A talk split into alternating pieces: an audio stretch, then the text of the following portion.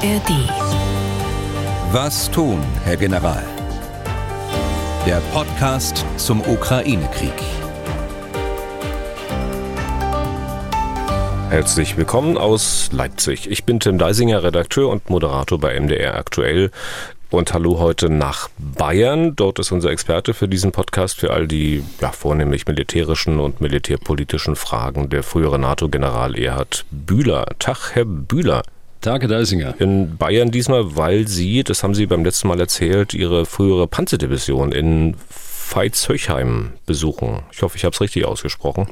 Sie haben es richtig ausgesprochen. Das ist manchmal etwas schwierig äh, für, für, Norddeutsche, ja. äh, aber es war richtig ausgesprochen. Ja, das ist morgen großer Tag der offenen Tür hier. Tag der Bundeswehr, ne? ehemaligen Tag der Bundeswehr ja. heißt es. Ja, das ist in ganz Deutschland, aber beschränkt auf einige wenige Standorte. Das setzt man praktisch den Schwerpunkt.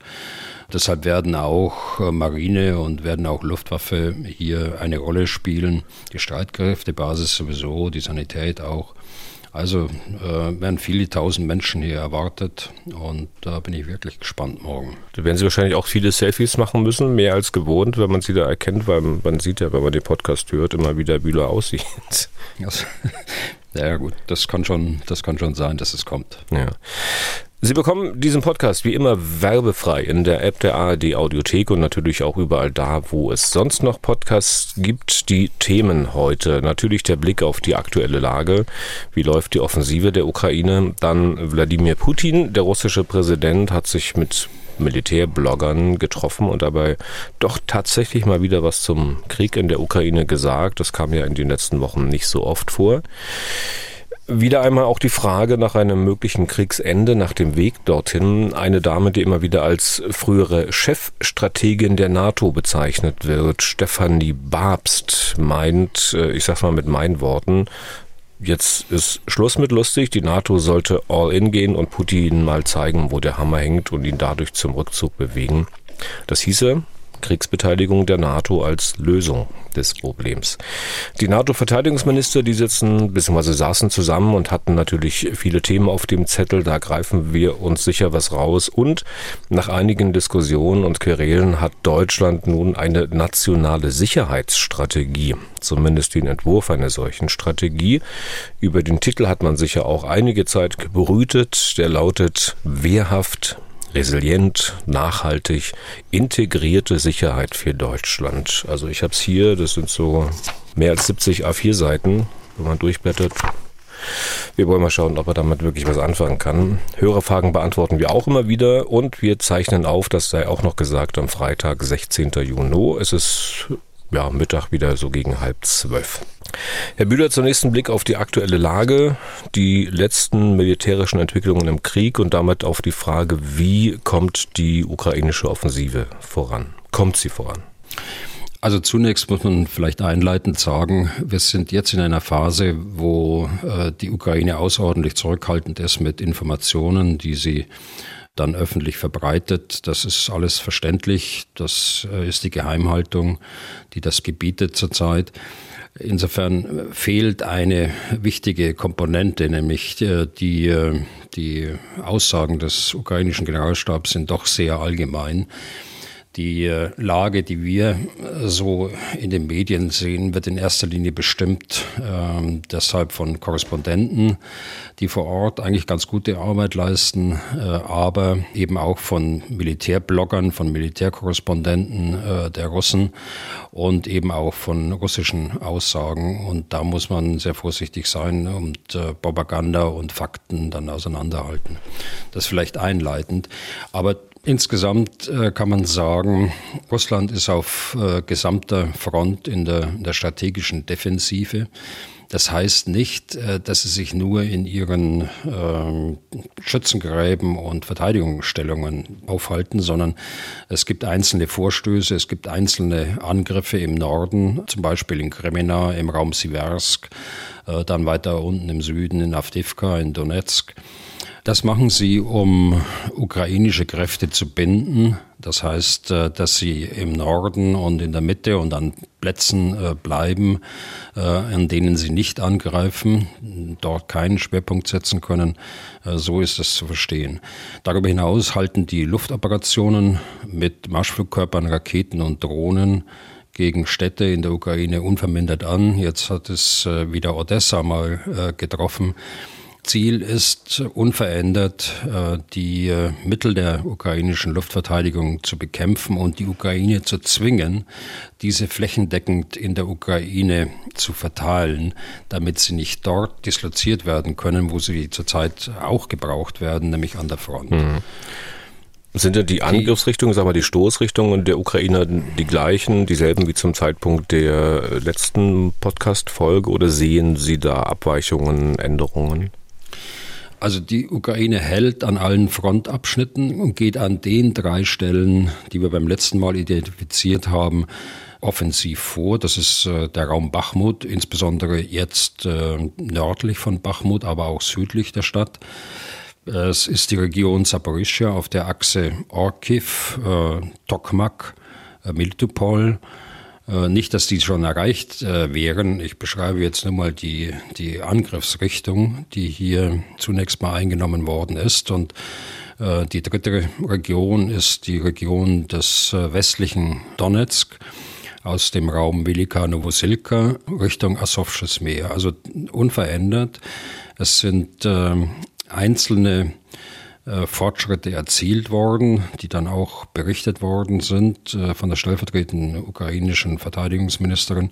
Da sprechen wir über drei, vier Kilometer an der einen Stelle, sieben, acht Kilometer an der anderen Stelle. Wobei man aber auch hier sagen muss, wir berichten ja immer mit einem Zeitverschub. Das heißt, äh, der Zeitverschub ist ja etwa 24 Stunden. Und äh, weil sie sich heute Morgen noch nicht geäußert hat, kann man nur das sagen, was sie gestern geäußert hat. Also das äh, wissen wir. Das heißt, insgesamt ist die äh, Großoffensive in einer noch sehr frühen Phase dazu dient, eben die Voraussetzungen für eine größere Offensive zu schaffen. Inwieweit sind Sie in der Lage äh, zu beurteilen, was die Russen äh, machen? Äh, spielen die weiter mehr oder weniger geschickt, also ihre taktische Lage aus, tief gestaffelte Verteidigungsstellungen, Luftunterstützung zur Abwehr dieser Angriffe? Ja, die äh, Russen hatten ja genügend Zeit, äh, einen Verteidigungsplan zu erarbeiten, insbesondere in der Südukraine und äh, dazu den Plan dann auch mit äh, tief gestaffelten Verteidigungsstellungen und Sperren umzusetzen und diese aufzubauen. Also da sind sie äh, ganz offensichtlich äh, schon geschickt in dem Sinne, dass sie ukrainische Angriffe auffangen können, also zum Stehen bringen können und dann durch äh, Gegenangriffe über verschiedene Mittel, sei es Kamikaze-Drohnen, sei es Hubschrauber, sei es äh, durch äh, Gegenangriff von mechanisierten Kräften, also Kampfpanzer und Schützenpanzer, die Verluste auch herbeizuführen, von denen wir gesehen haben in den letzten Tagen. Und äh, wie man auch äh, lesen konnte zumindest, die Russen, die sollen vor allem auch mit Hubschrauberunterstützung selbst äh, Gebiete erobern. Also äh, ich glaube, es geht da nicht um Eroberung von äh, Gebieten. Die, die Hubschrauber werden im Verteidigungsplan der Russen dazu eingesetzt, die Spitzen der ukrainischen Angreifer zum Stehen zu bringen oder wenn sie durch Minenfelder zum Stehen gebracht worden sind, ihnen dann hohe Verluste zuzufügen. Sie sind ja mit Raketen äh, bewaffnet, aber auch mit Maschinenkanonen. Sie operieren vor ihrem Einsatz in niedrigsten Flughöhen, nutzen jede Deckung aus, einen Wald, äh, eine Anhöhe beispielsweise, und äh, kommen nur dann nach oben über den Wald hinweg, und zwar auch nur so hoch, damit sie ihre Waffen einsetzen können und unmittelbare Sicht auf die Ziele haben. Ja, sie sind dadurch ein, ein sehr flexibles Mittel sehr schnell den Schwerpunkt der Verteidigung auch dem Angriff danach anzupassen. Also ich erinnere noch vor einigen Monaten, dann hat man schon geäußert, ja, eine Lektion wäre, dass Hubschrauber der Hubschraubereinsatz viel zu gefährlich wäre und äh, die Hubschrauber keine Zukunft mehr hätten. Äh, ich glaube, das sieht jetzt ganz anders aus. Mhm. Und auf Seiten der Ukraine ist die Unterstützung durch Flugabwehr äh, immer noch, man muss ja fast sagen, weniger als suboptimal. Also auf jeden Fall an der Front. Ähm, erfolgreich sind sie im, Schutz der Städte. Hier wird ja nach wie vor über 90 Prozent äh, der anfliegenden Raketen und Drohnen vernichtet, bevor sie einschlagen können. Aber eben jetzt wird die Flugabwehr auch dringend an der Front äh, gebraucht äh, zum Schutz der Gegenoffensive und vor allen Dingen auch zum Schutz der, der Bereitstellungsräume für die Kräfte, für die Gegenoffensive. Und da mangelt es. Hm.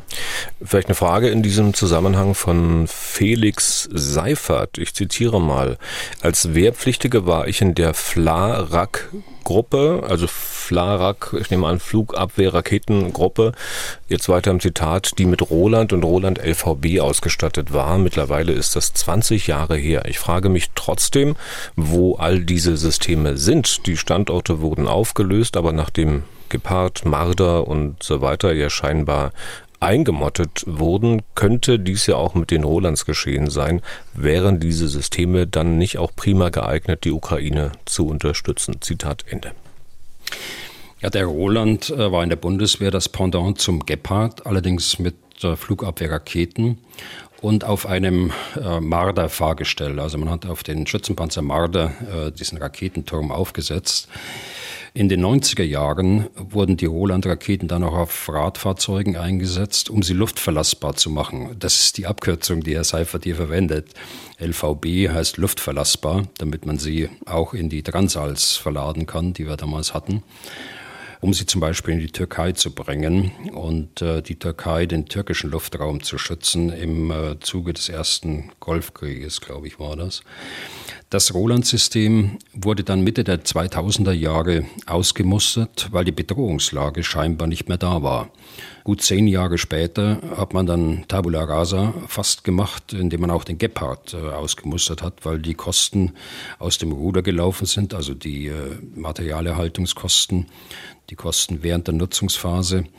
Und äh, auch da war der Hintergrund, äh, wir sind nicht mehr bedroht aus der Luft bei unseren Einsätzen in Afghanistan und in anderen Gebieten.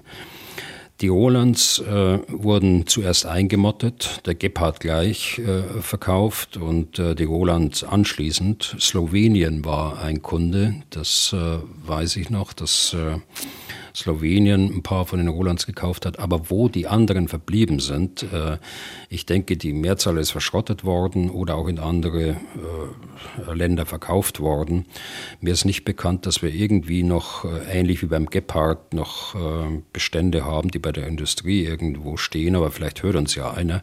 Grundsätzlich würde ich sagen, wenn die Systeme einsatzbereit sind oder einsatzbereit werden könnten, wären sie schon eine Verstärkung. Aber ich habe Zweifel, äh, dass da irgendwelche Bestände noch da sind. Hm. Flugabwehr ist ja auch ein wichtiges Thema beim Treffen der NATO-Verteidigungsminister. Dort wurde die Unterstützung bei der Flugabwehr als eines der vordringlichsten Themen behandelt. Was ist denn über das hinaus, was da bis jetzt beschlossen worden ist, eigentlich überhaupt noch möglich? Sehen Sie denn da noch irgendwelche Spiele? Spielräume? Also vielleicht können wir ganz kurz auf die nationale Seite nochmal schauen, auf die deutsche Seite. Das war ja auch eine wichtige Woche in dieser Woche, äh, was die Luftverteidigung oder die künftige Luftverteidigung angeht. Der Haushaltsausschuss des Deutschen Bundestags hat den Weg freigemacht für die Beschaffung des IRST-Systems für die Bundeswehr, das ja so erfolgreich um Kiew herum äh, und nicht nur dort eingesetzt worden war. Und vor allen Dingen hat es den ersten Schritt auch genehmigt, ähm, äh, äh Luftverteidigungssysteme vom Typ Arrow, Arrow 3 genau gesagt, also das modernste Modell aus Israel auch zu kaufen. Das sind äh, Raketen, die äh, Interkontinentalraketen, die außerhalb der Atmosphäre fliegen, in 100 Kilometer äh, Höhe äh, abfangen können, das heißt äh, zerstören können, bevor sie wieder in die Atmosphäre eintreten. Das wird ein wesentlicher Schritt sein zum Aufbau einer territorialen äh, Flugabwehr hier für Deutschland. Also das will ich aus nationaler Sicht sagen zur Bedeutung von Flugabwehr, das natürlich auch dort eine Rolle spielt, weil Deutschland auch durch die hohe Reichweite dieser Systeme auch andere Teile des Bündnisgebietes abdecken kann. Und insofern ist das ein wichtiger bündnispolitischer Schritt äh, in gleicher Weise. Aber jetzt zum engeren Kern Ihrer Frage. Bei dem Verteidigungsministertreffen hat auch eine Sitzung der Kontaktgruppe stattgefunden, also im Rammstein-Format der, der Unterstützerstaaten für die Ukraine.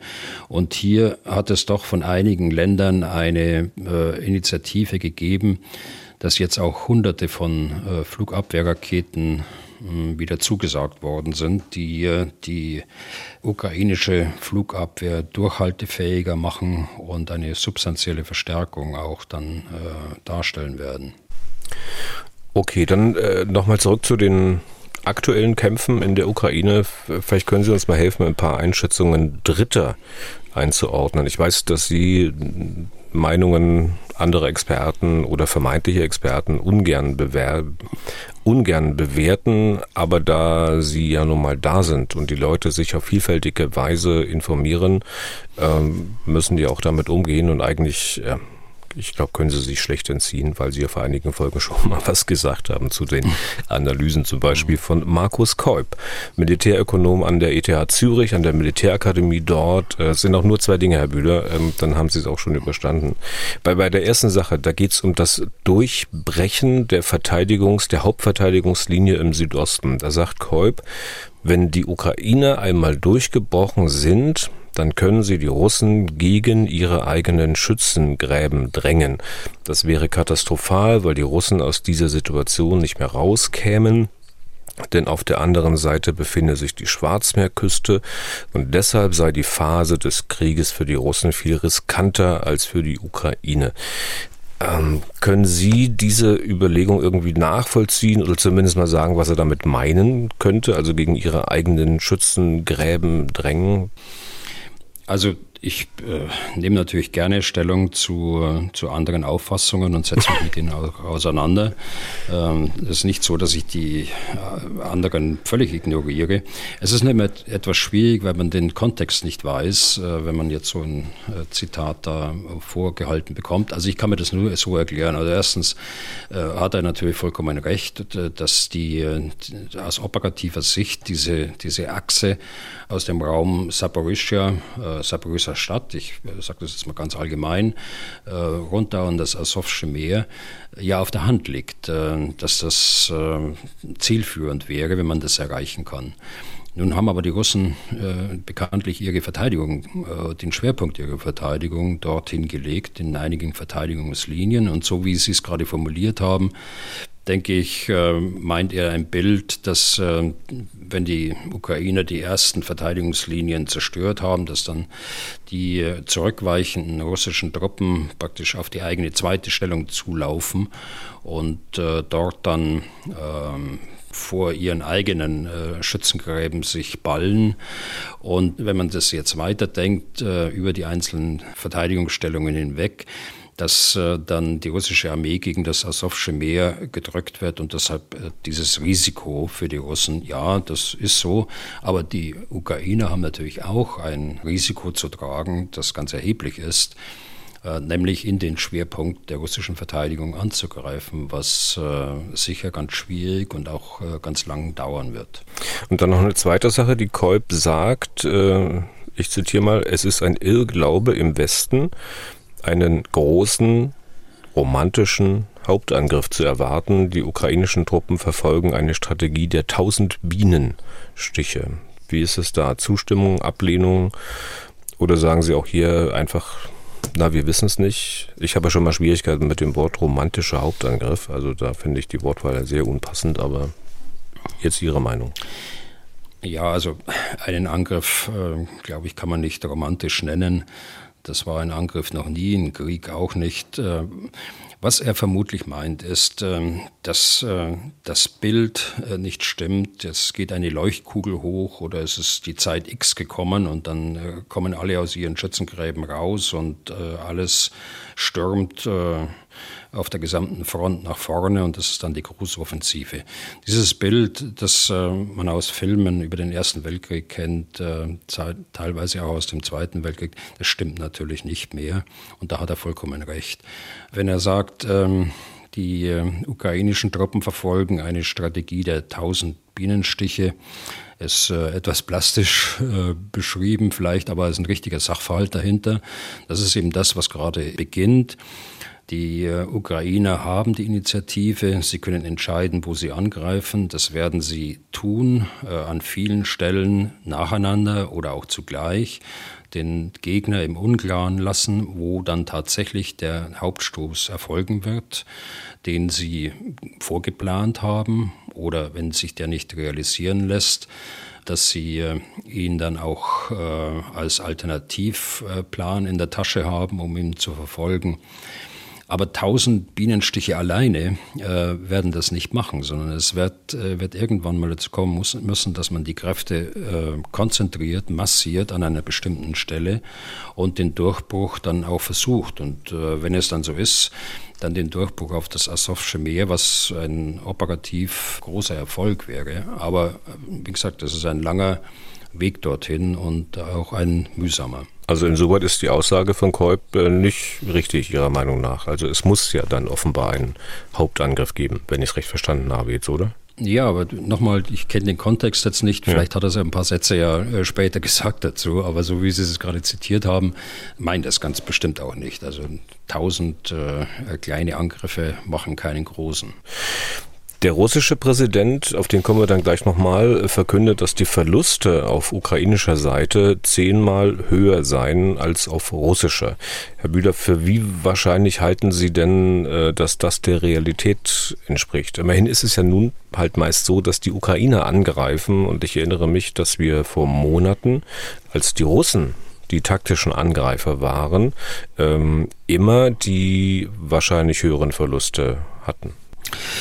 Also die Russen hatten in Bachmut ohne Zweifel die höheren Verluste. Sie haben ja in menschenverachtender Weise Welle um Welle von russischen Soldaten, Wagner-Söldnern, schlecht ausgebildeten ehemaligen Strafgefangenen und äh, Reservisten auch äh, gegen das Bollwerk der ukrainischen Verteidigung in Bachmut anrennen lassen.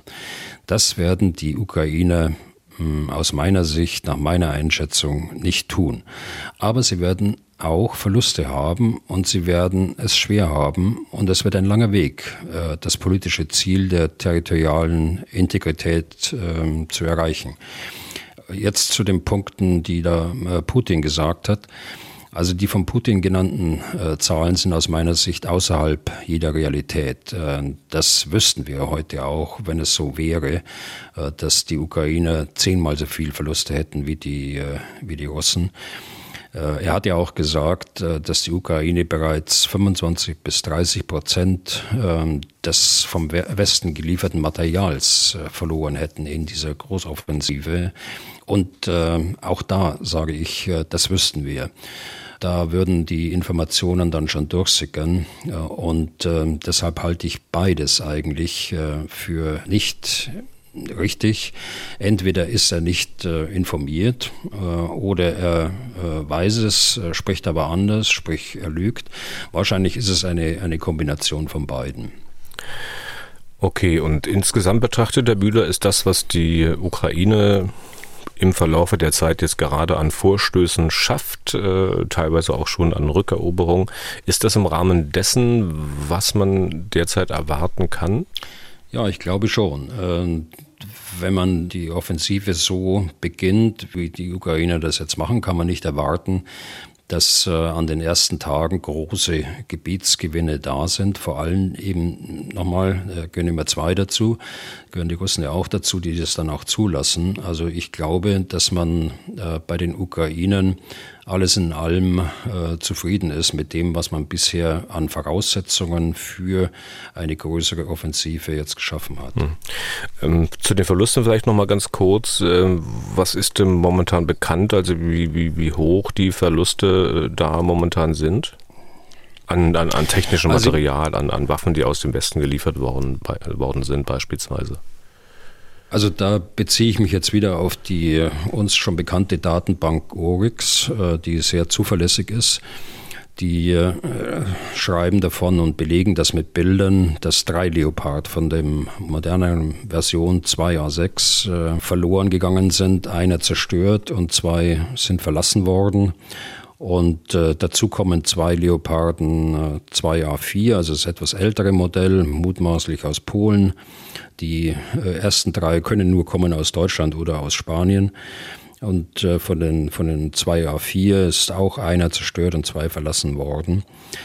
Äh, das sind die bestätigten Verluste. Es mag der eine oder andere dazukommen, der bisher noch nicht bestätigt worden ist, aber es hält sich äh, insgesamt, glaube ich, äh, in Grenzen.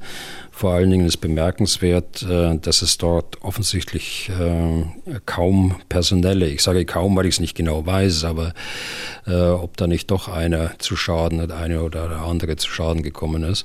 Aber insgesamt zeigen die Bilder, dass die Besatzungen die, die Fahrzeuge noch verlassen konnten nach dem Angriff. Was äh, noch bemerkenswert ist, äh, da hatten wir beim letzten Mal schon drüber gesprochen, das ist äh, der Verlust von Minenräumgerät. Aber das ist auch nachvollziehbar, weil in der ersten Linie mit Sicherheit sehr viele Minengürtel sind. Und bei Minenräumen sind eben drei finnische Minenräumpanzer und jetzt auch der erste, der aus Deutschland kam, also ein Wiesent, äh, zerstört worden. Das äh, kann man auch der Oryx-Datenbank hm. entnehmen. Aber da finde ich insoweit schon sehr bemerkenswert, wenn ich es recht gelesen habe, dass man, dass Herr Pistorius, glaube ich, war es, angekündigt hat, dass man diese äh, diesen Wiesent äh, umgehend ersetzen wird, sogar, glaube ich, zwei weitere Fahrzeuge hinschicken wird. Ne? Ja, genau. Also ich denke, dass das bereits geplant war, weiß ich aber jetzt nicht genau. Mhm. Habe jetzt keine Erinnerung an die letzte Liste, äh, sonst könnte man das nicht so schnell machen. Aber es ist äh, dennoch bemerkenswert, dass in diesem Fall äh, das äh, sofort ersetzt wird. Ja. Nochmal zurück zu den Leopard 2A6, die beispielsweise verlassen sind. Die stehen ja dann irgendwie rum und dann weiß nicht, was mit denen passiert. Und ähm, dazu haben wir eine Frage, die wir anonym weiterleiten sollen. Ich ich zitiere mal.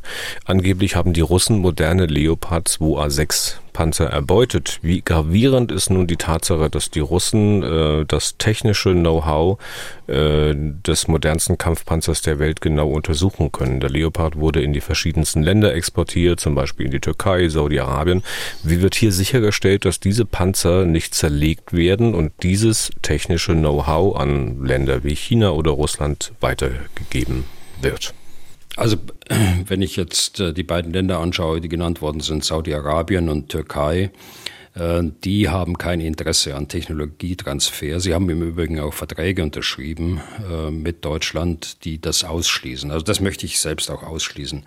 Die andere Frage, wenn es den Russen gelingt, diese Fahrzeuge vom Gefechtsfeld wegzubringen, was ja noch nicht sicher ist, denn äh, sie stehen ja unter ukrainischer Beobachtung. Aber äh, nehmen wir mal an, das ist äh, möglich. Ja, sicher, die werden alles tun, um das technisch auszuwerten. Nun ist der 2A6 äh, wie auch der 2A4 äh, nicht das modernste Modell. Äh, A7 und A8 sind die neuesten Versionen, aber immerhin. Vor allen Dingen, was die ähm, Panzerung angeht, die sich deutlich unterscheidet von der Technologie der Russen. Da werden die sehr daran interessiert sein und äh, werden äh, das auswerten wollen, auch andere Komponenten des äh, Kampfpanzers. Aber dieses Risiko, das muss man eben äh, tragen. Äh, das ist so. Das kann man beklagen oder auch nicht, aber das wird dazu kommen, dass sie versuchen, alles Mögliche auszuwerten, wie wir es im Übrigen im Westen auch getan haben. Äh, mit den T-72 und anderen Modellen, die dann aus dem Nahen Osten äh, uns geliefert worden sind zur Auswertung. Also das ist durchaus üblich. Dann bleiben wir mal noch bei den Panzern mit der Frage von Andreas Lippert aus Geesthacht. Zitat, als Laie bin ich überzeugt, dass moderne Kampfpanzer wie der Leopard 2A6 den in der Ukraine häufig eingesetzten Modellen der Baureihe T-72 oder noch älter überlegen sind. Verantwortlich dafür ist, meinem Verständnis nach, die montierte Sensorik und Bildgebung. Beschuss mit einfachen Geschossen vermag der Panzerung nichts anhaben, äh, doch wohl aber den empfindlichen Bildgebungssystemen. Wie weit sinkt der Kampfwert eines Panzers mit defekter Sensorik Sensorik ab und hat die Ukraine die Möglichkeit der Instandsetzung? Also zunächst die Überlegenheit ergibt sich nicht nur aus der Sensorik und Bildgebung, sondern insbesondere durch die Panzerung, aber auch äh, durch die Waffe und äh, dann die Stabilisierung äh, der Waffe. Das heißt, dass er äh, aus der Bewegung heraus schießen kann, zielen kann und schießen kann. Aber äh, unser Hörer hat natürlich vollkommen recht. Wenn ein Panzer getroffen wird dann, und äh, die Granate beispielsweise die Panzerung nicht durchschlägt, äh, dann ist das gut für die Besatzung, ist es gut für den Panzer. Er kann weiterhin fahren, er kann weiterhin eingeschränkt schießen und so weiter. Aber wenn die Sensorik beschädigt wird, dann ist er tatsächlich nur noch eingeschränkt äh, verwendbar.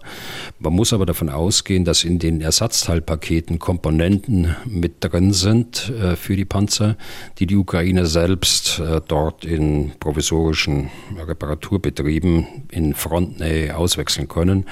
Bei größeren äh, Schäden muss man tatsächlich dann zurückgehen in die Slowakei oder man muss in, nach Polen gehen, wo entsprechende Reparaturbetriebe aufgebaut worden sind. Und dann haben wir noch eine Frage zu Panzern und eigentlich auch zu anderen Militärfahrzeugen der Ukraine. Es geht auch nicht wirklich um Technik. Christoph hat uns geschrieben, er hat bewusst an den Anfang seiner Mail gestellt, dass er Befürworter der bedingungslosen Unterstützung der Ukraine ist und er möchte Folgendes wissen. Ich zitiere mal. Schon seit Monaten sind in sozialen Netzwerken immer wieder Aufnahmen zu finden, die ukrainische Militärfahrzeuge mit aufgemaltem Balkenkreuz zeigen. Nun ist ein Kreuz als taktisches Zeichen erstmal überhaupt nicht zu kritisieren. Auch die Bundeswehr nutzt ja das eiserne Kreuz. Allerdings ist das Balkenkreuz mit Blick auf auf die Geschichte nur schwer anders zu interpretieren als eine Referenz an die Wehrmacht. Auch der gelegentliche Verweis, es handele sich um eine Referenz auf das Kosakenkreuz, erscheint mir aus stilistischen Gründen nicht plausibel. Ein von Deutschland gelieferter Leopard 2 mit Wehrmachtssymbolik ist doch Wasser auf die Mühlen der russischen Propagandisten, die mit ihrer absurden Behauptung, die Ukraine sei von Nazis und Faschisten beherrscht, versuchen, den Westen zu spalten. Deswegen meine Frage, wie interpretieren und bewerten Sie, Herr Bühler, die Verwendung des Balkenkreuzes durch die ukrainischen Streitkräfte? Zitat Ende. Also ich sehe das ganz genauso wie unser Hörer. Die Ukrainer verwenden das aber nach meiner Kenntnis nicht generell, äh, schon gar nicht, äh, dass es irgendwie von der Führung gebilligt worden ist. Ich habe das aber auch schon auf dem Bild eines Leopard-Panzers gesehen. Ich interpretiere das so, dass das Soldaten äh, vor Ort eigenmächtig angebracht haben. Ich würde es aber genau aus den Gründen, aus denen unser Hörer das kritisiert, ich würde es unterbinden von der Führung. Das hat die Ukraine nicht nötig und macht nur die Tür auf, äh, dass es äh, propagandistisch ausgenutzt wird. Okay.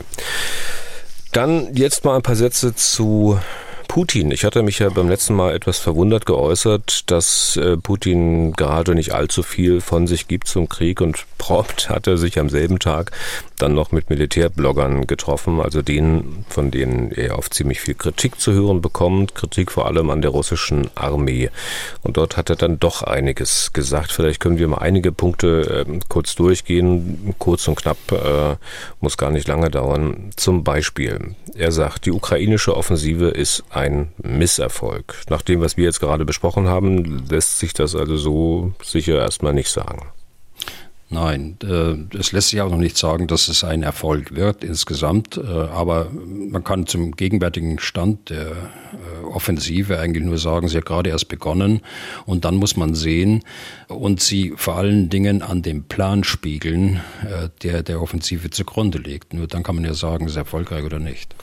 Dann nächste Putin-Äußerung, uns fehlen hochpräzise Waffen finde ich insoweit bemerkenswert, dass er da mal einen Mangel, ein Defizit äh, zugegeben hat. Äh, andererseits, das konnten ja eh schon alle sehen. Ne? Ja, das können alle, alle sehen. Es werden ja äh, Waffen von, von Boden, Luft auf Boden, Boden plötzlich umgewidmet. Ihnen fehlen hochpräzise Waffen aus unterschiedlichen Gründen, weil sie äh, die entsprechenden Elektronikbauteile nicht in dem Maße bekommen. Sie bekommen sie teilweise, das haben wir ja gerade lesen können, aber nicht in dem Maße, dass sie schnell nachproduzieren können.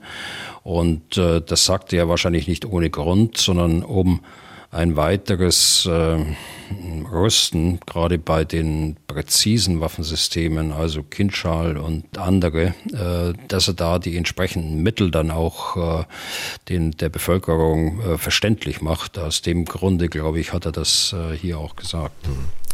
Dann drittens, er sagt, dass es keine neue Mobilmachung geben wird, dass zumindest keine geplant sei. Immerhin hätten sich seit Januar schon 150.000 Freiwillige für die russische Armee gemeldet. Wie ordnen Sie so eine Zahl ein? Also 150.000, äh, da würde ich ein großes Fragezeichen dran machen. Aber äh, sei es drum, wir werden sehen. Äh, ich denke, wenn der Krieg sich so weiterentwickelt wie jetzt, äh, dann wird er gar nicht umhin kommen, eine weitere Teilmobilisierung durchführen zu wollen, egal was er heute sagt. Dann viertens, er stellt sich im Streit zwischen Wagner-Chef Prigorschin und Verteidigungsminister Shoigu hinter letzteren. Das war ja sicher auch zu erwarten. Es geht da bei dem äh, Streit darum, dass man die Söldnertruppen per Vertrag dem Verteidigungsminister unterordnen will. Ich sagte, das war zu erwarten. Das hatten wir schon ansatzweise besprochen mal beim letzten Mal, glaube ich. Ne? Genau. Das äh, sehe ich auch so, das war zu erwarten. Sonst äh, könnte er sich ja gleich von Shoigu verabschieden und gleich vom äh, Generalstabschef auch, von General Gerasimov. Interessant wird werden, äh, wie der äh, Brigoschin jetzt umgeht mit dieser Angelegenheit. Er hat ja noch 14 ähm, Tage Zeit, das Papier zu unterschreiben, indem er sich dem äh, Verteidigungsministerium unterwirft. Äh, und wenn er das nicht tut, wie dann Putin reagieren wird. Und fünftens, äh, der Krieg, sagt Putin, könnte sofort zu Ende sein, wenn der Westen seine Waffenlieferungen an die Ukraine einstellt. Wie er sich das wohl vorstellt, frage ich mich. Ja, das wird nicht der Fall sein, äh, sondern wir werden äh, die Ukraine in ihrem Selbstverteidigungsrecht äh, weiter unterstützen. Das ist meine äh, Prognose, äh, will ich mal sagen. Das wird so bleiben. Auf der anderen Seite kann er sofort äh, den Krieg beenden, indem er seine Truppen zurückzieht. Okay. Dann jetzt weg von Putin, aber mal bei einem möglichen Kriegsende geblieben. Da gibt es ja viele verschiedene Vorstellungen. Derzeit macht ein bisschen mehr die Runde, äh, wie sich das eine Dame vorstellt, die immer wieder als frühere Chefstrategin der NATO bezeichnet wird. Stefanie Babst heißt sie, also wirklich Babst. Ich habe es jetzt nicht sächsisch ausgesprochen. Babst mit B wie Bada am Anfang. Äh, können Sie uns kurz mhm. aufklären, Herr Bühler, wer ist das, Stefanie Babst? Die kennen Sie ja sicher auch, ne? Ja, ich glaube, wir haben uns zuletzt getroffen, äh, bevor wir beide dann in Pension gegangen sind. Beim Gipfel in, in London war das, äh, muss 2019 gewesen sein.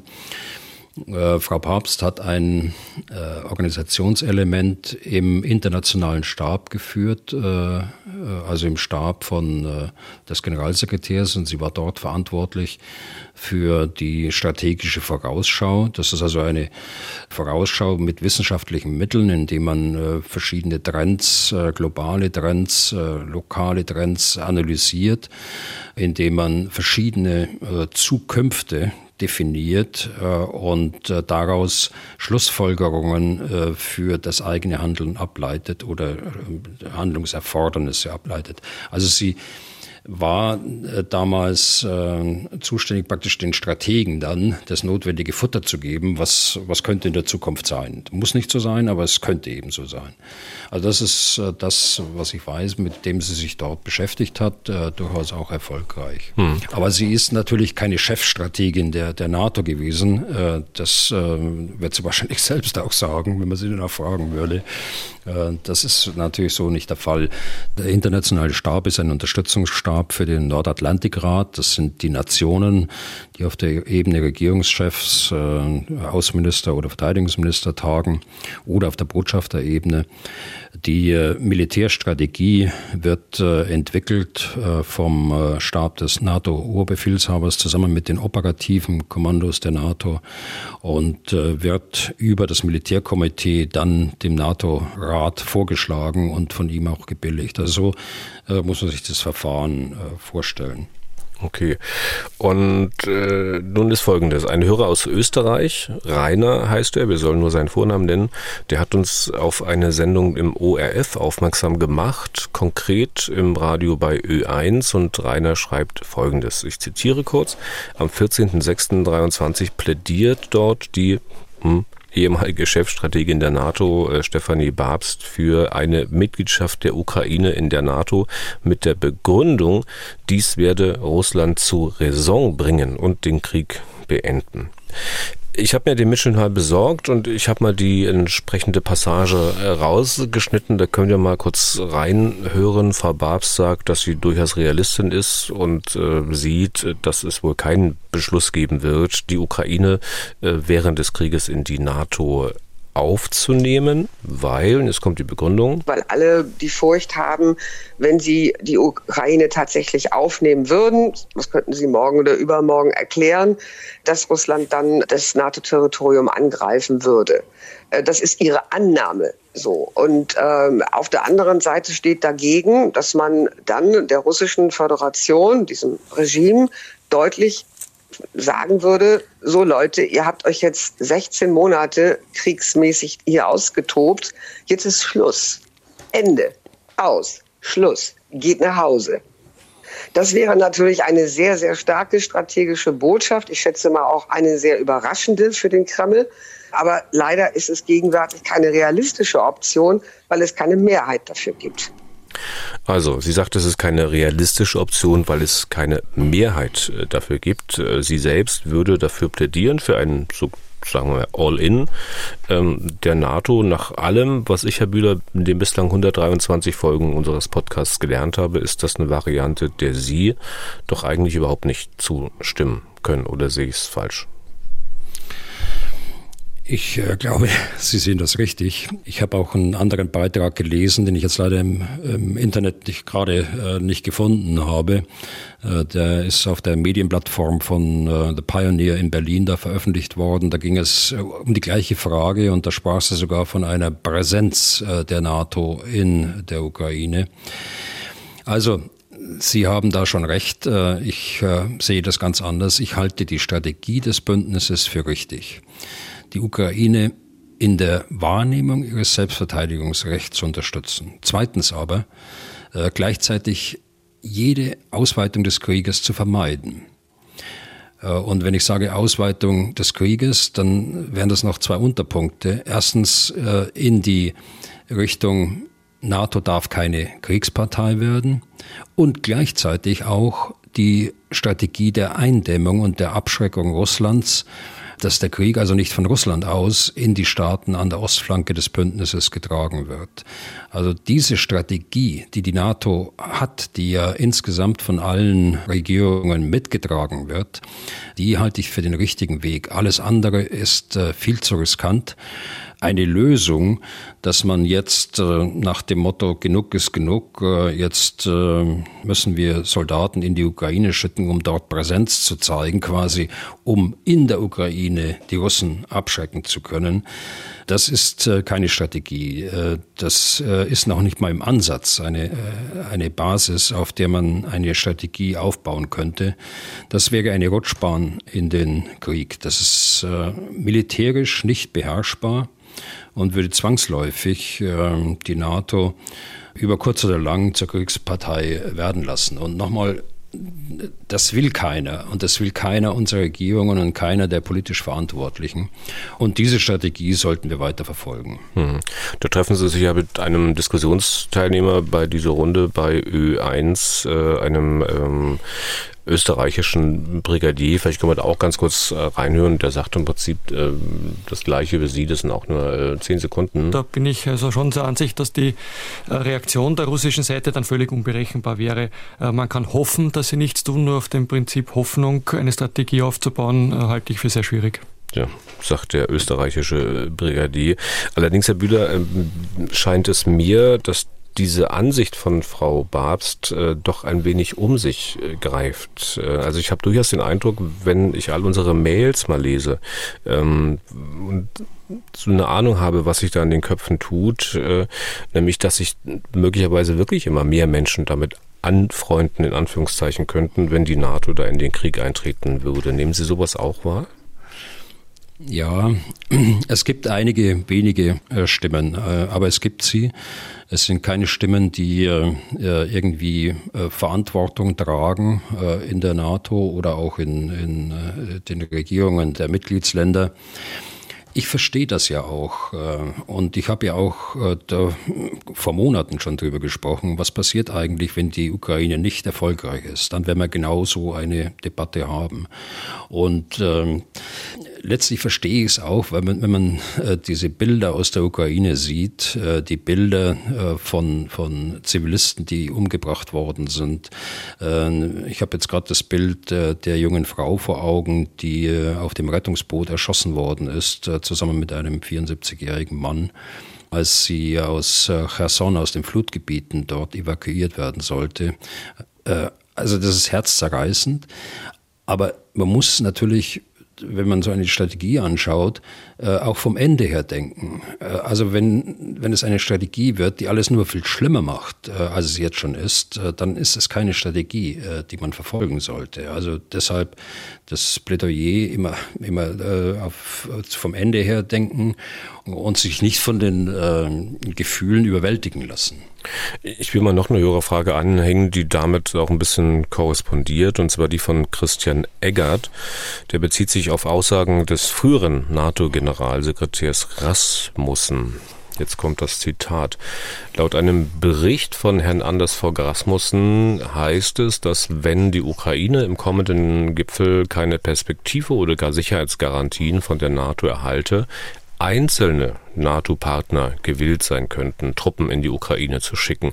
Halten Sie das wirklich für realistisch, dass dieses Szenario eintrifft? Es wäre ja natürlich kein Artikel 5. Dennoch ist dies doch der direkte Weg in einen Weltkrieg. Wenn so jemand etwas in diese Richtung verlautbart, dann muss es doch bereits Diskussionen darüber geben. Allein Diskussionen über solch ein Szenario sollte uns das Mark in den Knochen gefrieren lassen. Und Schluss in diesem Zitat, es tut mir leid, aber mittlerweile kann ich die Tatsache nicht mehr einwandfrei glauben, dass Russland allein diesen Krieg eskaliert. Mit freundlichen Grüßen. Also ich sehe das auch so wie Sie, äh, Herr Eggert, und äh, ich würde mir wünschen, dass solche Spekulationen gar nicht erst äh, das Licht der Welt äh, erblicken. Es denkt auch kein verantwortlicher Politiker, äh, soweit ich das sehe, äh, daran, dass man jetzt, äh, wenn man es schon nicht schafft, die NATO dort reinzubekommen in die Ukraine, dass man jetzt mit einzelnen NATO-Staaten den Anfang macht äh, und praktisch in einer äh, Koalition der Willigen dann die NATO ersetzen will. Also auch das ist eine Rutschbahn für die gesamte NATO und natürlich auch für die einzelnen Mitgliedstaaten, die das tun würden, zu einem Zustand der Kriegspartei und es kann auch nicht im Interesse liegen und deshalb äh, äußert das ja auch kein verantwortlicher Politiker. Es kann kein Interesse daran geben, dass wir jetzt, äh, wo wir gerade wieder zusammengewachsen sind in der NATO, dass wir uns dann aufsplittern und äh, wieder in diesen Kategorien Koalition der Willigen denken. Die haben wir eigentlich überwunden, diese Situation. Und nun kommt diese Idee wieder auf. Also dies sollten wir von vornherein verhindern und auch alle Verantwortlichen, alle politisch Verantwortlichen Verantwortlichen sollten einer, auch die im Osten, auch im Baltikum, auch in Polen, sollten einer solchen Idee eine Absage erteilen. Hm. Aber die Gedanken bei Rasmussen sind wahrscheinlich auch keine neuen. Die gab es bei ihm wahrscheinlich schon früher. Und ich erinnere mich, als ich das gelesen habe, dass vor, vor Jahren mal, ich glaube bei einer Talkshow im ZDF, irgendjemand, der Diskussionsteilnehmer Herrn Rasmussen schlicht als Knalltüte bezeichnet hat. Das nur zur Illustration. Ähm so, so weit will ich nicht gehen. Äh, da gibt es auch keine Zustimmung von mir, das können Sie sich vorstellen. Ich habe ihn erlebt als, äh, als äh, Generalsekretär der NATO vor zehn Jahren äh, zuletzt in Lettland äh, während einer Übung, die wir dort äh, gemacht haben. Und äh, ich bleibe bei meiner Kritik, so wie ich sie formuliert habe und alles andere. Äh, das war eine Äußerung in einer Talkshow ja. von irgendjemand anders, aber nicht von mir. Ich hätte von Ihnen auch gar nicht erwartet, dass Sie dem zustimmen. Letzter Schwerpunkt heute im Podcast. Ähm, das Wort Strategie fiel ja schon mehrfach heute. Nun soll Deutschland seine nationale Sicherheitsstrategie bekommen. Die Bundesregierung hat ihren Entwurf dazu in dieser Woche vorgestellt. Das ganze Tamtam -Tam dazu, das war ja ziemlich groß die Enttäuschung, zumindest bei manchen dann auch. Wie ist es bei Ihnen, Herr Bühler? Also Enttäuschung gibt es da bei mir nicht. Das äh, Wichtigste ist, glaube ich, dass wir zum ersten Mal eine nationale Sicherheitsstrategie haben. Das ist alles nicht ganz neu. Äh, wir hatten bisher das Weißbuch, zuletzt aus dem Jahr 2016, das in einer ähnlichen Systematik äh, entstanden ist, also über Bürgerbeteiligungen, über Beteiligung anderer Ressorts und so weiter. Das war auch ein Papier der Bundesregierung es hat allerdings äh, wenig Verbindlichkeit äh, dann gehabt, ganz offensichtlich. Wir haben es als Grundlage genommen, um die äh, Bundeswehr wieder auf Landes- und Bündnisverteidigung zu trimmen mit einer neuen Konzeption der Bundeswehr, einem neuen äh, Fähigkeitsprofil. Aber ich habe nicht den Eindruck gehabt, äh, dass das ähm, in der Politik dann tatsächlich jemanden interessiert hatte, als es auf den Markt kam dann. Äh, das ist mit der nationalen äh, Sicherheitsstrategie zumindest am Anfang jetzt anders. Und ich würde mir wünschen, dass das Bestand hat. Ich würde mir auch wünschen, dass man das vielleicht ähm, durch ein Gesetz dann auch zur Regel macht, dass jede Regierung sowas vorlegen muss. Das hätte den Vorteil, dass sich die Parteien auch vor der Wahl positionieren müssen. Was sind denn eigentlich ihre Ziele? Äh, oder bestätigen sie die Ziele der Vorgängerregierung und vor allen Dingen auch die Maßnahmen, die ergriffen werden, so dass wir auch äh, innerhalb des Wahlkampfes dort einen äh, sicherheitspolitischen Diskurs bekommen, den wir in den, weder in den Wahlen 2021 noch 2017 hatten. Hm. Aber wenn Sie sagen, jede Regierung sollte sowas, so ein Papier machen, äh, das würde dann aber nicht bedeuten, dass jede Regierung eine andere nationale Sicherheitsstrategie fährt. Das kann es ja dann am Ende auch nicht sein, oder? Nein, aber man muss, man muss dann einzelne Bestandteile bestätigen ja. und äh, ich weiß nicht, zu 90 Prozent bestätigen und äh, 10 Prozent äh, werden eben anders formuliert oder anders ausgestaltet. Das kann man ja auch machen. Und äh, von daher verpflichtet sich dann eine Regierung, eine solche Strategie äh, während ihrer Amtszeit dann auch äh, umzusetzen. Dann kommen wir gleich zu Inhalten. Ich will aber dennoch noch mal was anderes äh, dazu sagen, sonst komme ich nachher vielleicht nicht mehr dazu. Ich wundere mich zum Beispiel, dass Herausgeber dieser nationalen Sicherheitsstrategie das Außenministerium ist. Und ich spitze jetzt mal bewusst zu. Man muss ja möglicherweise jetzt direkt befürchten, dass wir irgendwelchen Angreifern Cyber oder russische Raketen zunächst so ein paar Blümchenschilder entgegenhalten, auf denen dann vielleicht steht Stopp, wir haben demokratische Werte. Aber ich glaube, bei Sicherheit denken doch viele sicherlich nicht zuerst an unsere demokratischen Werte, zu denen wir möglicherweise den Rest der Welt bekehren wollen. So, jetzt Ironie und Sarkasmus aus. Was ich auch seltsam finde, das mag manchem nicht auffallen, manche vielleicht auch gar nicht so wahrnehmen, vielleicht auch viele gar nicht stören, ist, dass dieses ganze Kompetenzgerangel bei dieser nationalen Sicherheitsstrategie, das es ja im Vorfeld gab, zwischen Außenministerium und Kanzleramt schon ganz vorne im Papier ganz groß zu sehen ist, dass man das in die Öffentlichkeit trägt. Vorwort des Kanzlers eine Seite, danach das Vorwort der Außenministerin zwei Seiten. Gut, jetzt werden Sie mir vielleicht verbal über den Kopf streichen und sagen, na ja, ach Herr Deiser, das ist doch kein, ist doch nicht so schlimm, ist doch kein Problem. Aber ganz ehrlich, ich finde das schon irgendwie seltsam. Hm. ich möchte jetzt da nicht zurückschauen. Äh, nun liegt das Papier auf dem Tisch und äh, wir sollten uns mit den Inhalten befassen und äh, mit den möglicherweise Verbesserungen des Papiers, mhm. das ja ohne Zweifel auch in, hier und da notwendig ist. Bei einer ersten Sicherheitsstrategie wird man nicht äh, gleich ein zu 100 Prozent befriedigendes Papier erreichen. Dann, was finden Sie denn inhaltlich gut an diesem Papier, an dieser Strategie? Also ich finde gut, äh, dass die Interessen äh, unseres Landes beschrieben werden und zwar äh, richtigerweise. Das war zwar im, Weißbuch mehr oder weniger auch der Fall vor 2016, aber die Regierung hat sich jetzt nochmal und eindeutig auf diese auf diese Interessen verpflichtet und Werte. Es ist richtig natürlich, dass äh, der Wertebezug äh, zu den Menschenrechten da ist, zur Menschenwürde da ist. Äh, das wollen wir auch alle haben. Deshalb finde ich den Begriff Werteorientierung nicht schlecht und stoße mich auch überhaupt nicht daran. Aber man muss auch die Frage der Interessen dann auch mit drin haben und die sind mit drin. Also wenn ich zum Beispiel an die, an die Frage der freien Seewege denke, von denen wir existenziell abhängig sind in der Bundesrepublik Deutschland aufgrund der hohen Exportabhängigkeit, aber auch aufgrund der Importabhängigkeit. Und äh, wenn Sie sich daran erinnern, 2011 äh, ist da ein, ein Bundespräsident Köhler nämlich äh, zurückgetreten, weil er die Aussage ebenso getroffen hat. Auf dem Rückflug von Afghanistan äh, ist er so stark angegriffen worden, dass er gesagt hat, nein, der macht das alleine. Aber das ist meine Auffassung.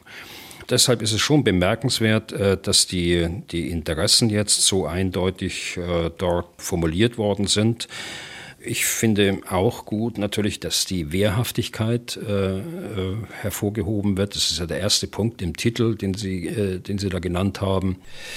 Zur Wehrhaftigkeit gehört natürlich dazu, dass äh, die entsprechenden finanziellen Ressourcen auch da sind, um das durchführen zu können. Deshalb äh, sehe ich das natürlich positiv, äh, dass äh, die zwei Prozent äh, vom Bruttoinlandsprodukt dort erwähnt sind. Allerdings äh, in einem mehrjährigen ähm, Durchschnittsbetrag, ähm, so ist es, glaube ich, formuliert, ins Unreine gesprochen. Das wird nicht ausreichend sein, wenn wir uns anschauen, die Diskussion, die im Vorfeld des Gipfels jetzt geführt wird, wo also zwei Prozent die Untergrenze sein wird, die dort äh, beschlossen wird. Unser Minister Pistorius hat dem ja auch zugestimmt. Er findet das auch richtig. Äh, das ist auch von der Sache her ist es auch richtig. Also von daher ist das eine Formulierung, die äh, schon darauf hindeutet, dass es da noch keinen Konsens gibt. Ich könnte mir vorstellen, dass Sie als Verbesserung zum bisherigen Zustand auch ansehen, dass man Sicherheit jetzt sozusagen nicht nur über die Bundeswehr definiert, sondern dass es natürlich über viele Bereiche der Gesellschaft mittlerweile geht, oder? Also das ist ja nichts wirklich Neues, ähm, Herr Deisinger. Das haben wir ja noch nie gemacht, dass wir die Sicherheit nur über die Bundeswehr definiert haben. Äh, man hat es anders äh, genannt. Jetzt nennt, nennt man es integrierte Sicherheit. Gemeinsame Sicherheit äh, war lange Zeit. Ressortübergreifende Zusammenarbeit hieß es dann. Aber allen Begriffen ist gemeinsam, dass man sagt, dass Sicherheit kann nicht nur definiert werden über die äußere Sicherheit, sondern es gibt viele, viele Politik Politikbereiche, die unmittelbar mit unserer Sicherheit äh, zusammenhängen. Äh, also Sicherheit muss interdisziplinär auch gedacht werden. Es gibt äh, Sicherheit äh, natürlich von, von, von äußeren Bedrohungen, es gibt auch vom, im Inneren äh, Bedrohungen. Es gibt Bedrohungen aus dem Cyberraum. Es gibt Bedrohungen, wir haben es bei der Pandemie erlebt, im äh, Gesundheitsbereich.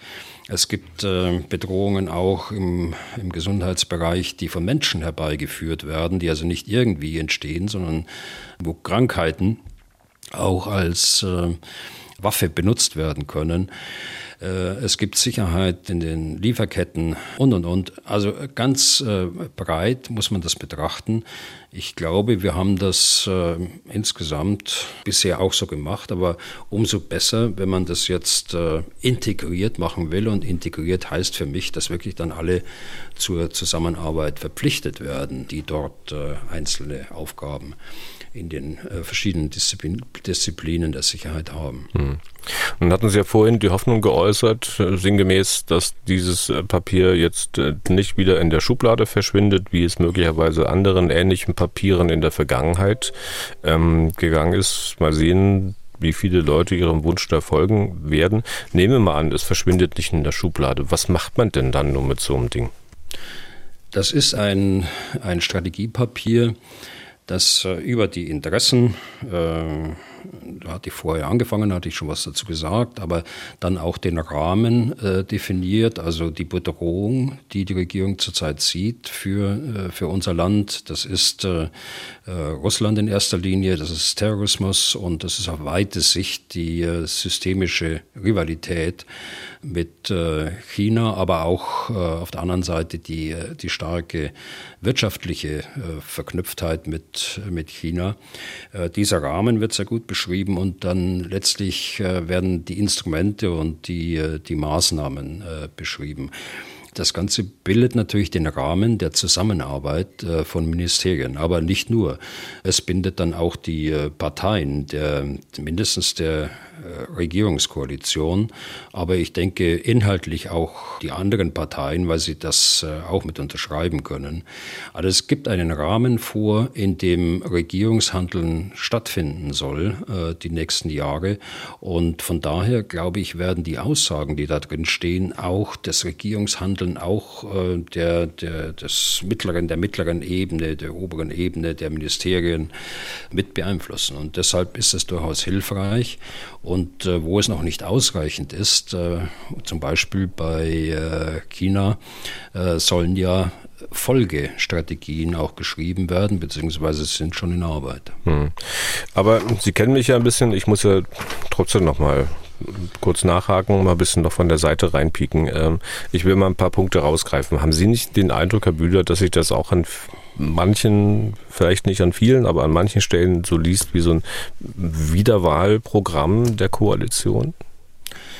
Ja, also ich glaube, man kann erkennen, äh, welcher Beitrag aus welchem Bereich äh, kommt mit dem äh, verteidigungspolitischen Teil ähm, oder von den Bestandteilen, von denen ich annehme, dass sie aus dem Verteidigungsministerium äh, kommen, äh, kann man ganz zufrieden sein, glaube ich. Hier ist unter äh, Leitung des äh, Chefdiplomaten der, des Verteidigungsministeriums, Herrn Dr. Wieck, äh, gute Arbeit geleistet worden. Das ist bei manchen anderen Bereichen äh, sicher verbesserungswürdig, vor allen Dingen, wenn man reinschaut, äh, was, was kommt denn jetzt? Äh, wie machen wir denn, wie versuchen wir einen gewissen Zustand, den wir als, äh, als wichtig definiert haben vorher, wie kommen wir dazu, dass wir diesen Zustand dann auch tatsächlich umsetzen? Ich ziehe mal exemplarisch was raus, ähm, nämlich das Thema Weltraumsicherheit. Ähm, äh, ich habe da auch nachgelesen. So, da steht geschrieben, ähm, der erste Schritt zum Schutz vor Weltraumbedrohungen besteht darin, diese zu erkennen und attributieren zu können. Wissen Sie, Herr Bühler, wie sie so einen Satz für mich liest, jetzt mal ein paar Ebenen runtergebrochen. Das liest sich wie, na gut, der erste Schritt beim Fließen eines Bades ist, darauf zu achten, Fliesen zu haben. Das ist ja mal eine tolle Erkenntnis. Also das hört sich jetzt so an, auch aus dem Zusammenhang gerissen. Äh, aber es ist die Erkenntnis aber auch wahr. Ne? Also es ist schon so, dass äh, man Bedrohungen im Weltraum nicht unbedingt einem anderen Land zuschreiben kann. Äh, zum Beispiel, wenn es, wenn die Bedrohung aus dem, aus dem Cyberraum kommt. Und äh, insofern äh, muss man sie erkennen können, auch im Weltraum, ist aber schwierig genug auf der Erde zu erkennen und dann auch äh, jemanden die Schuld dafür geben können dafür. Und zwar äh, so, dass es auch bewiesen werden kann. Ja, aber müssen in einem solchen Papier Binsenweisheiten stehen? Ähm, noch kurz weiter. Es ist weiter zu lesen, die Bundesregierung wird eine Weltraumsicherheitsstrategie erarbeiten, in der künftige Handlungslinien und so weiter beschrieben werden. Also da denke ich mir, wie jetzt? Also sollte diese konkrete Weltraumsicherheitsstrategie nicht schon Bestandteil eines solchen Papiers sein, nationale Sicherheitsstrategie, aber es klingt ja eher, ja, da müssen wir mal eine Arbeitsgruppe gründen. Nein, das ist es, glaube ich, nicht. Denn äh, die, die Sicherheitsstrategie ist ja jetzt schon, hm, Sie hatten 70 Seiten, glaube ich, genannt, schon relativ äh, stark, auch im Vergleich zu anderen Nationen, äh, die ich jedenfalls kenne. Und ähm, von daher hat man sich wohl entschieden, dass man eine Rahmenstrategie als nationale Sicherheitsstrategie nimmt und äh, man dockt praktisch unten an äh, Einzelstrategien für einzelne wichtige Bereiche. Ich hatte die China-Frage schon erwähnt. China-Strategie und die Weltraumstrategie haben Sie gerade dazu äh, genannt. Und da gibt es sicher das eine oder andere, was als äh, Unterstrategien dann darunter gehört, unter die nationale Sicherheitsstrategie. Okay. Also ich könnte noch eine Weile so weitermachen, so weiter fragen, mache ich, tue ich jetzt aber mal nicht. Vielleicht sind ja auch meine Erwartungen an so eine Sicherheitsstrategie die falschen weiß ich nicht, machen wir einfach einen Punkt drunter. Oder ähm, ganz kurz eine Sache noch, äh, da müssen wir vielleicht über etwas reden, das nicht existiert und das auch nicht kommt, nämlich ein nationaler Sicherheitsrat, Herr Bühler. In der Diskussion war er aber schon. Sind Sie jetzt eigentlich froh, dass er nicht kommt oder hätten Sie ihn lieber gerne gehabt? Also in der Diskussion war er schon lange, viele Jahre. Ich halte so eine, eine Institution für zielführend. Das ist in manchen Ländern ist es so, dass es wirklich äh, die Regierungsarbeit dann auch bündeln kann. Äh, bei uns ist es etwas schwieriger aufgrund unserer Verfassung und des Ressortprinzips äh, ist etwas schwieriger zu gewährleisten. Es ist auch etwas schwierig in einer Koalition dann äh, sich darauf zu verständigen, dass nicht das Auswärtige Amt die Federführung hat, sondern das Bundeskanzleramt zweckmäßigweise die Federführung hat. Insofern kann man diese Argumente alle nachvollziehen. Insgesamt, um äh, auf Ihre Frage zu antworten. Ich bin froh, dass die Strategie jetzt auf dem Tisch liegt und ich bin auch froh, dass man nicht irgendwie künstlich sowas äh, hinbekommen hat. Denn diese Regierung ist ohnehin schon die größte äh, Regierung zahlenmäßig, äh, die wir haben, wenn man sich die äh, parlamentarischen Staatssekretäre anschaut, wenn man sich die vielen Beauftragten für unterschiedlichste Bereiche anschaut. Wenn man jetzt äh, auf die Schnelle einen Sicherheitsrat äh, gemacht hätte, wäre das äh, noch obendrauf gekommen. Nein, wenn man das etabliert, gehört da die politische Übereinstimmung dazu, aber es gehört auch eine Aufgabenanalyse dazu. Welche Aufgaben sollen denn künftig wo stattfinden? Sonst haben wir Redundanzen in allen Ministerien und das nutzt uns natürlich auch nichts. Okay. Dann Ganz zum Schluss noch eine Frage kurz, habe ich vergessen vorhin, als es um die NATO ging. Äh, sind Sie, Herr Bühler, eigentlich immer noch optimistisch, dass Schweden bald Mitglied wird? Äh, wenn man liest, was der türkische Regierungschef so dieser Tage sagt, dann sieht das eher nicht so nach bald aus. Wie sehen Sie das? Also ich bin grundsätzlich Optimist und bleibe dabei, äh, dass Schweden in Kürze der NATO angehören wird. Ähm, das mag man jetzt wieder als Gegenteil vom, äh, vom Optimisten das blauäugig nennen. Ich glaube, dass ähm, der Präsident, der türkische Präsident, äh, hochpokert und äh, so viel wie möglich erreichen will. Auf der einen Seite die ähm, äh, PKK-Bekämpfung äh, in Schweden, auf der anderen Seite Waffensysteme aus Amerika, die äh, Flugzeuge, die ihm lange äh, verweigert worden sind, äh, die könnten äh, möglicherweise ein Schlüssel sein, der das Ganze dann äh, zum Laufen bekommt. Selbst wenn es nicht in den nächsten äh, zwei, drei Wochen stattfindet bis Vilnius, äh, dann glaube ich, dass irgendwann mal der Zeitpunkt kommt, wo dann ein äh, Erdogan auch sagt, äh, jetzt habe ich das erreicht, was ich erreichen wollte und jetzt lassen wir es gut sein und äh, wir nehmen Schweden auf. Denn auch er wird sagen müssen, der Gewinn Schwedens, braucht man nur auf die Landkarte zu schauen, der ist so immens für die NATO dass es wirklich für ihn auch äh, für die Geschichtsbücher schlecht wäre, wenn er einen solchen Beitritt von Schweden aus nationalen Gründen verhindert hätte. Okay. Und damit sind wir durch für heute und für diese Woche. Ihnen allen vielen Dank für Ihr Interesse. Wenn Sie Fragen an Herrn Bühler haben, dann schreiben Sie an general.mdraktuell.de oder rufen Sie an unter 0800 637 3737. Herr Bühler, Ihnen viel Spaß in Veitshöchheim beim Tag der Bundeswehr. Feines Wochenende. Wir hören uns am Dienstag wieder, nächste Woche. Vielen Dank für heute. Ja, gern geschehen, Herr Deisinger. Dann bis Dienstag.